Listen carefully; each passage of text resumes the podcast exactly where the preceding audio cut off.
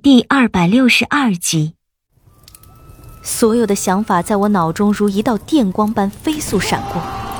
这片巨大的废墟之中，已经有大量的士兵涌了过来，叫喊声如滚滚的闷雷似的。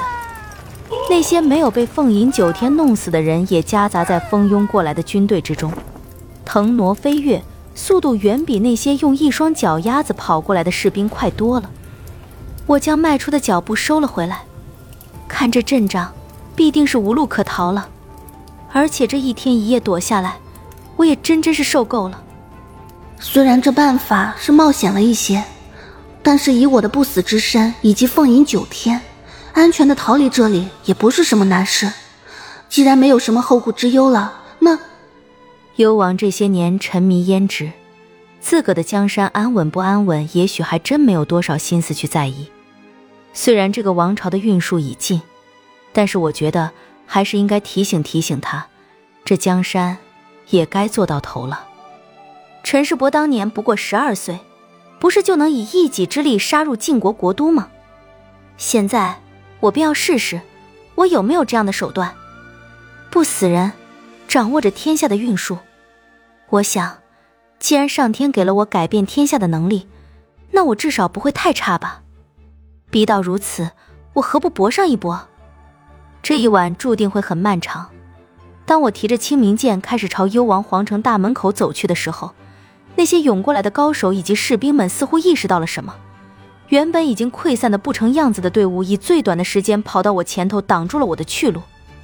虽然已经决心要弄一点惊天动地的场面出来，但是对于这些拦住我的人，我却并没有下狠手，只是将他们打伤了而已。他们也许打的主意并不是弄死我，而是拖住我。他们也的确是做到了。当我来到荒城之外，看到身后那一片哀嚎的人群，心里的那股窃喜还没来得及表现出来，一根奇长的箭矢不知从何处飞来，深深地扎进我身侧的砖地里。这根箭矢即便有大半截已经钻入地底，但是露出来的那一截依然比我还要高出半个脑袋。这样长的箭矢。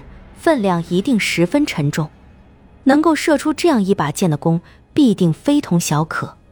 估计即便是晋国，也没多少能力可以大批量的制造。我的注意力还没从这根箭矢中抽出来，紧接着就是一根、两根，如同漫天大雨一般倾射下来的箭，淹没了整个天空。我连连后退，这样的密集程度，这样的覆盖面积，要想完全避开。根本毫无可能。我开始后悔起来，今天晚上真的是玩的太大了，这完全不是我之前所预料的结果。我全然没有想到自己居然会惊动守护王城的护卫军高手，更没有料想到我会被数不清的军队围捕。我把所有的精力都放在如何对付视前图上面去了。现在看来，我一直都认为很棘手的事情，到现在为止，还不是最让我头疼的。已经习惯大场面了，再次见到这样令人有点心虚的场景，也能坦然的去面对了。这所谓的剑雨，也就看上去气势破人罢了。凤吟九天最不怕的就是群攻，而就在我准备故技重施，再来一遍凤吟九天震退这密集的剑雨之时，我忽然想起一件事：这眼前就是皇城了，距离实在是有些近。这城墙看起来是很结实。可未必能在凤吟九天之下不受丝毫的损伤。皇城算是幽王的大宅子了，要是毁了他家的围墙，坏了他家的门面，报复必然是躲不掉的。但是事情闹到这个程度，我还会害怕报复？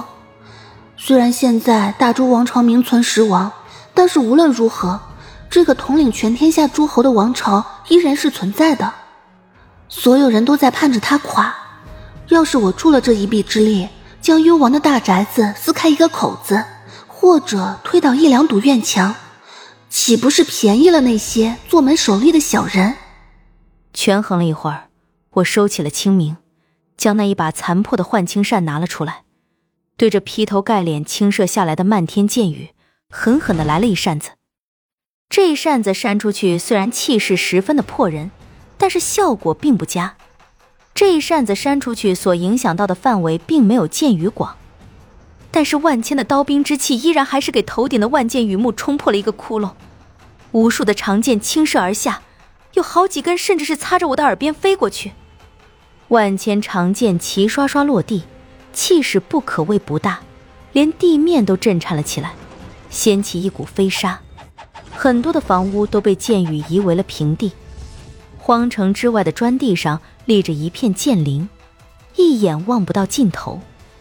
看到这样的场景，我心里有些后怕。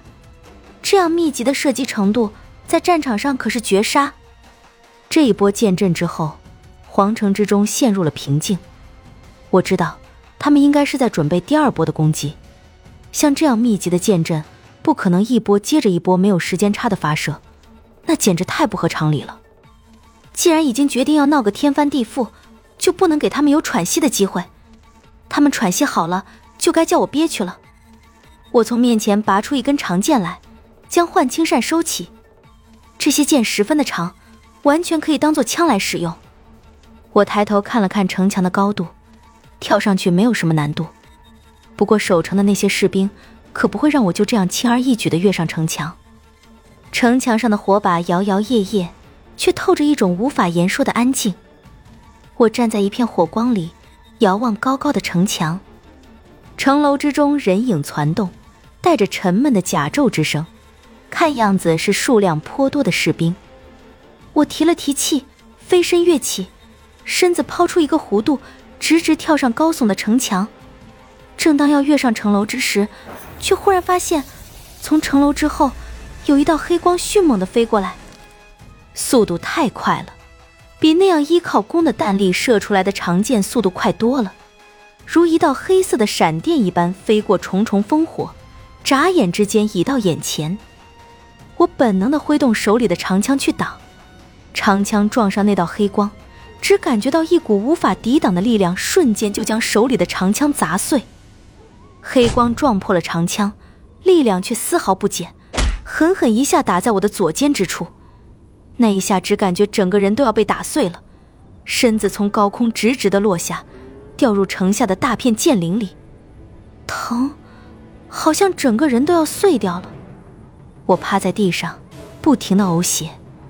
左肩上已经碎成了渣渣的骨头，让我动一下都不行，鲜血不停的从左肩上的伤口朝外涌，身上的伤迅速的修复着，在我的身侧似乎立着什么东西，我以为是那些长剑，但是仔细一看，发现那不是，而是一根棒子，漆黑的棒子，棒子很长，约有六尺，此时正深深的陷在砖地里。身上的剧烈疼痛已经让我思维混乱了。这根棒子令我感觉到熟悉，但是我却没有力气去想这股熟悉感从何而来。